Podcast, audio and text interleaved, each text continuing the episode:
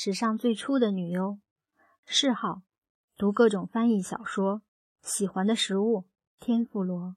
喜欢的饮料：苹果汽水。爱抽的烟：不抽烟。喜欢的衣服：洋装。爱宠：小狗。平日里都喜欢干什么？骑马、游泳、打桌球。喜欢人的类型：稳如泰山的人。身高：一百五十公分。使用的香皂和香水，一般用进口货。自己的气质，胜利者。以上这几行东西是九十年前日本的一份杂志的采访，受访者叫川上真奴，职业是女优，即女演员。她出生于明治四年，原名小山真，家中是开当铺的。原本日子过得还算不错，可不想天有不测风云。在小山真七岁那年，小山当铺因经营不善被迫倒闭，一家十几口人顿时没了生活来源。于是他就被他爹卖到了一家名叫邦田屋的会所里当艺妓。因为长得好看，外加聪明，学东西快，会说话，所以真儿很快就成了店里的头牌，并且改名叫真奴。走红的真奴在私生活方面非常的张扬。和传统温柔贤淑的日本女性不同的是，她经常会穿着一身西式骑马装，在东京街头策马飞奔，扬起一路的飞尘，并惊起一波又一波的路人。这个骑马的女子是谁家的女儿？你还不知道呢？她就是当今最红的艺妓小山真奴啊！如此漂亮拉风的一个人，在当年自然是不乏追随者了。就连明治十八年新上任的日本首相总理大臣伊藤博文也是其中的一员。伊藤博文作为日本著名的政治家，以及他和李鸿章签订《马关条约》一事，已经被我们广大的中国人民群众所熟知，在此就不多赘述了。这里主要说的是他在风月场上的一些把妹之事。在幕末明治初的时代里。如果把把妹的实力排高低的话，伊藤博文至少能名列第二。第一不好说，因为每个人心目中都有一个伊藤城。第三的话，基本上能定为新选组的副长土方岁三。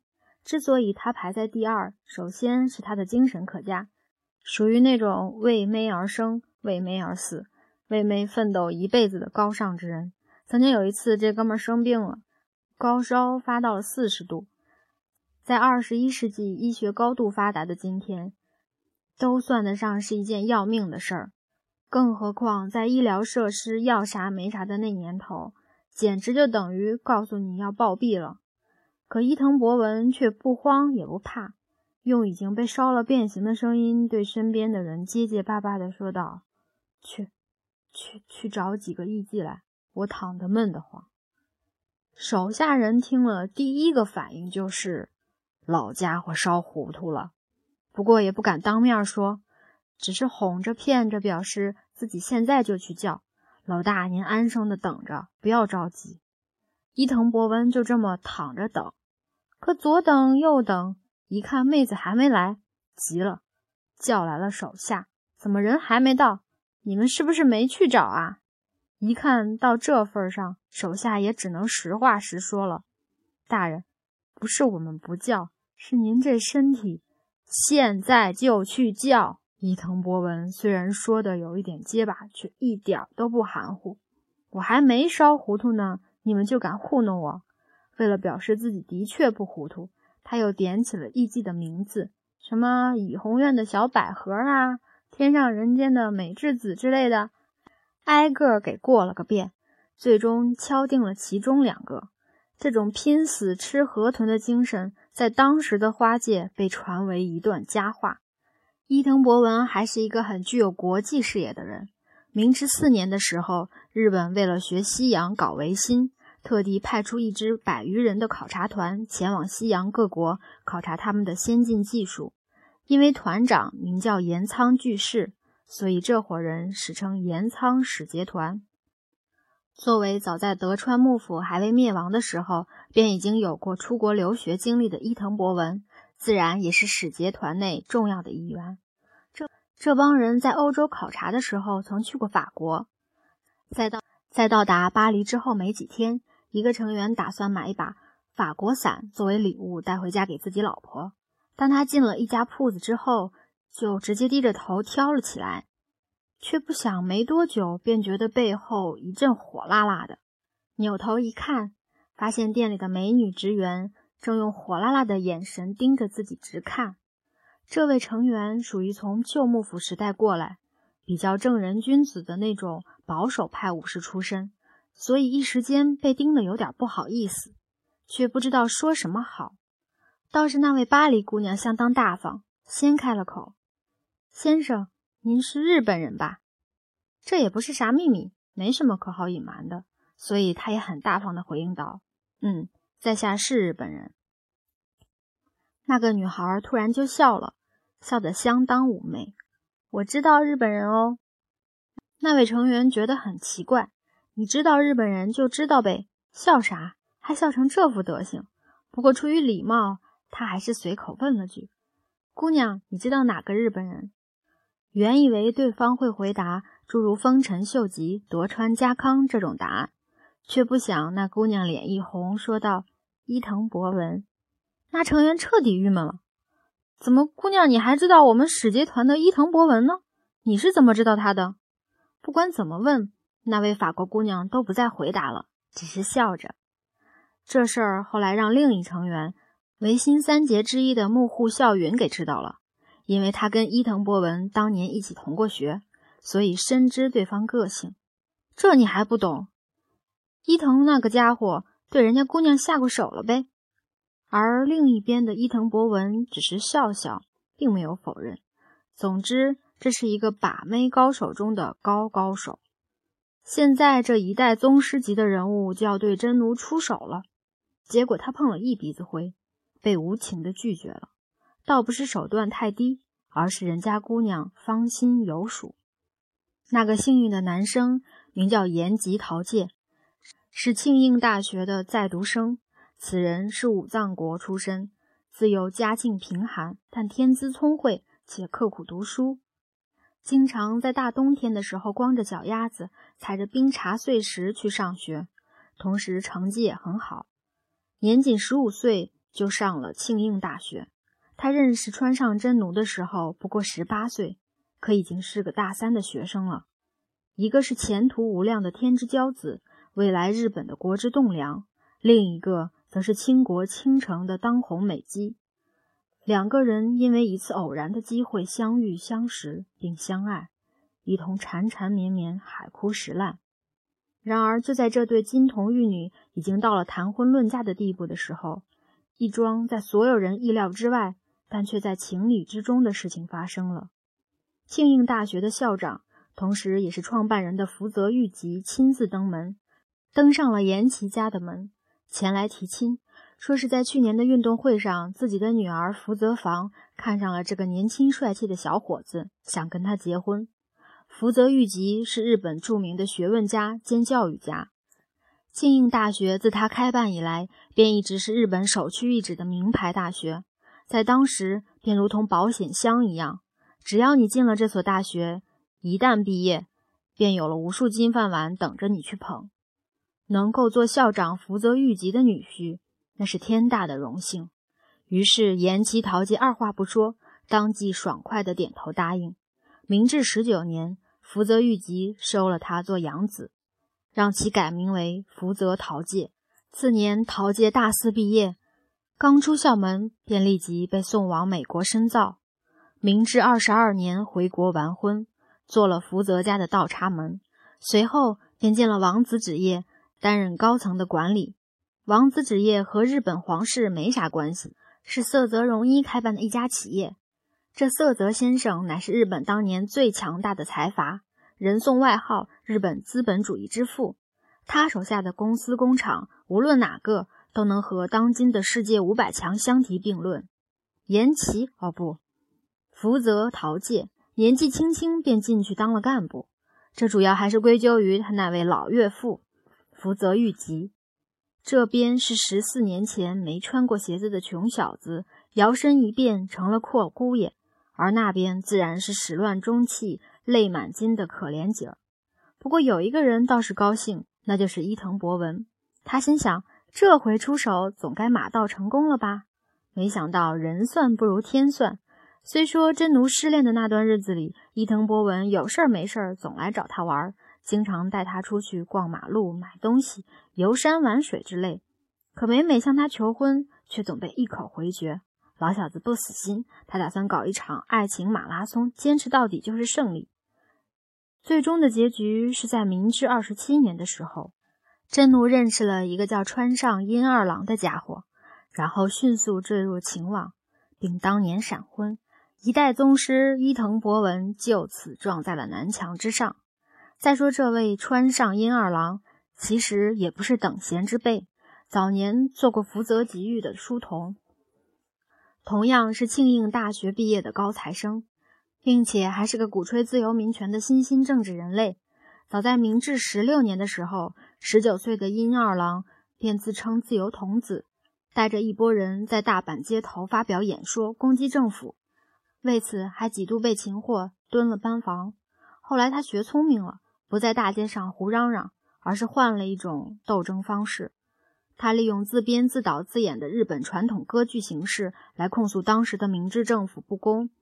因为在剧场里正儿八经的出场，所以不会给社会造成什么危害，所以也没警察来抓他，同时也能赚点门票钱。由于川上英二郎长得帅，再加上他编的本子确实也不错。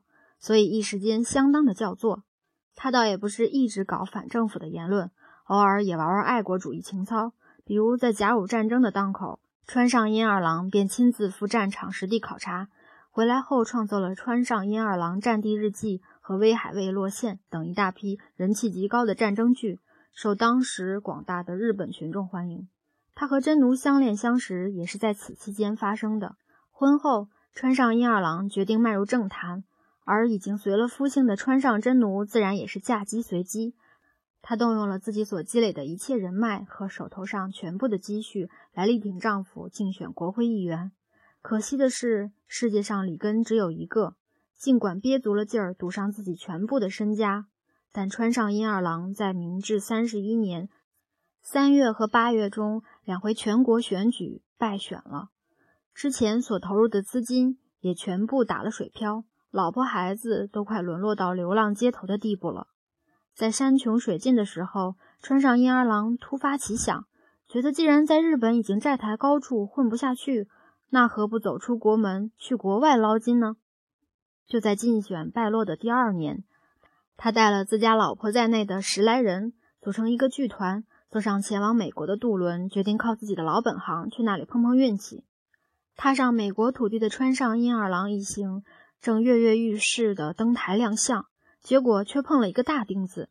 美国人告诉他们：“你们这几个演员长得实在太寒碜了，不符合美国人民心目中的审美标准，所以不适合剧场演出。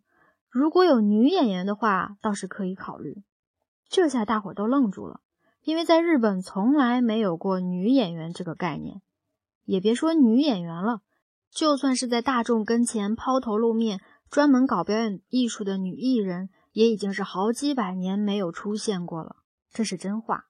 在引进西方电影、话剧这些玩意儿之前，日本人的表演艺术是非常单一的，最主要的就是歌舞伎，也就是一帮人载歌载舞的在台上表演各种东西。歌舞伎的发明者，对于经常玩《战国无双》《泰格立志传》之类游戏的孩子们来讲，肯定是不陌生的。他就是那个走到哪儿哪儿就有男人围观。貌美如花的出云阿国，据说此妹子是出云神社的巫女，生活在江户时代初期。后后来也不知道为啥，这妹子就不在神社里侍奉神灵了，而是带着几个人周游日本，并且以跳舞卖艺为生，并就此形成了一个专门跳舞的流派，叫做轻骑舞。而这帮人便被称为歌舞伎。之所以是用“伎”这个词。是因为他们通常白天卖艺，晚上卖身，两头不耽搁，赚的是满盆满钵。因为看这群家伙很能赚钱，所以当时的效仿者很多，也都是年轻的姑娘组成个队，晚上跳舞，晚上陪睡。虽说哪里来了歌舞伎，哪里就有欢声笑语，可这种公开搞色情行为，实在是有悖江户幕府的精神文明建设纲要啊！再加上发生了很多因和歌舞伎纠缠不清而导致家庭破裂，甚至引发暴力伤害的事件发生，大大恶化了社会治安和社会风气哦。所以，宽永六年的时候，德川幕府下令禁止歌舞伎团队利用演出之便从事色情活动，有违者法办。结果也没啥用。正所谓上有政策，下有对策呀。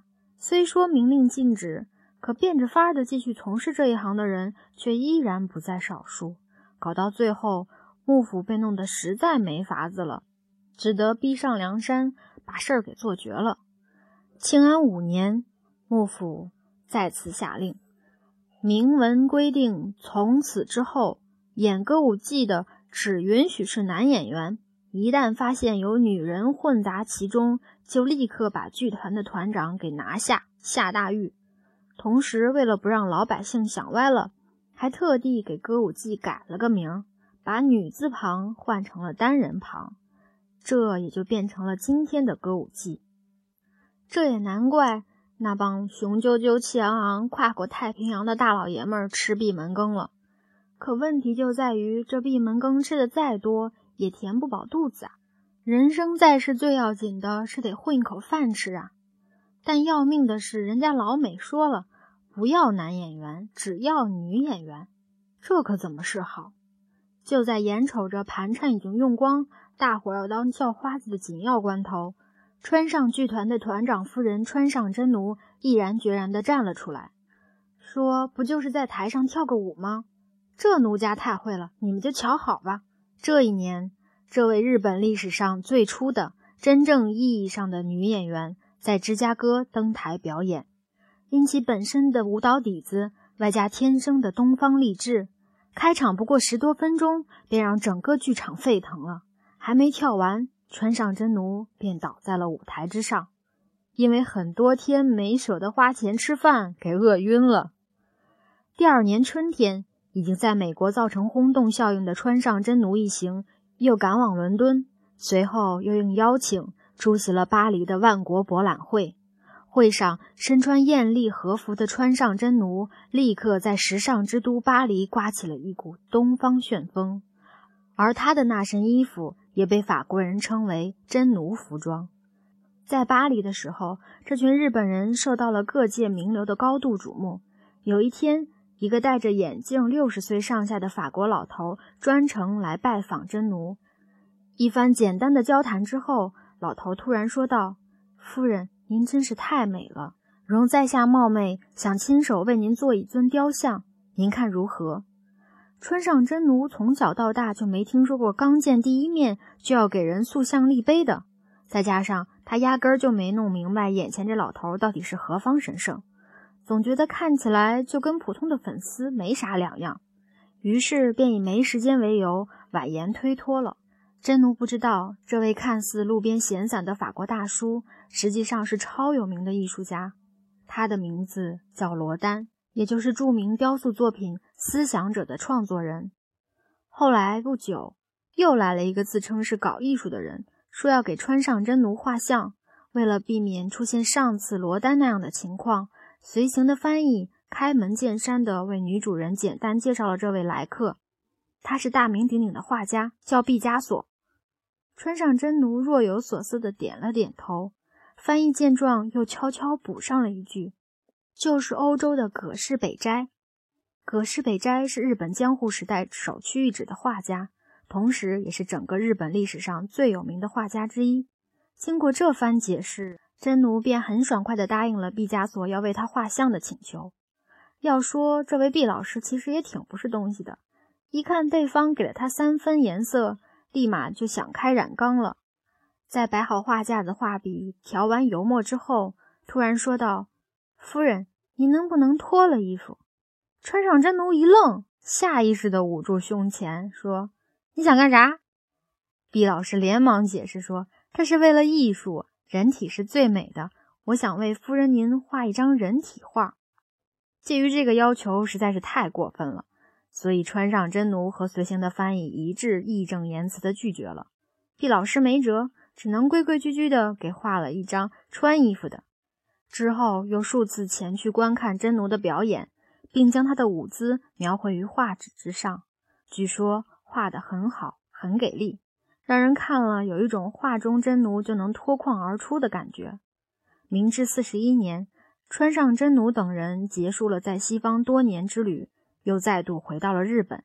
这次归国对于真奴而言有两大收获，其一是他将西方的戏剧带进了日本，确切地说是带进了东方；另一个则是他将西方的戏剧的教育理论也带了回来。这两件事儿，无论是哪件，都是在东西文化交流领域属于居功至伟级别的。同年，川上真奴成立了日本第一所女演员培训学校——帝国女优育成所。并亲自出任校长。学校开办不久，他便带着学生在东京公演了莎士比亚的名作《奥赛罗》，其中女主角戴斯迪蒙娜由他领衔主演。如果用四个字来形容这场表演所造成的效应的话，那便是万人空巷。而在这人山人海的观摩队伍中，有一个三十岁上下的中国年轻人，看的是心潮澎湃。事后，他这么说道。当我看着舞台上的川上真奴，心中那种想要从事戏剧的愿望，已如同潮水一般，快要迸发出来了。此人便是后来的红衣法师，名曲送别的填词者李叔同。明治四十四年，川上英二郎因病去世，终年四十八岁。大正七年，真奴正式宣布退居幕后，不再登台表演。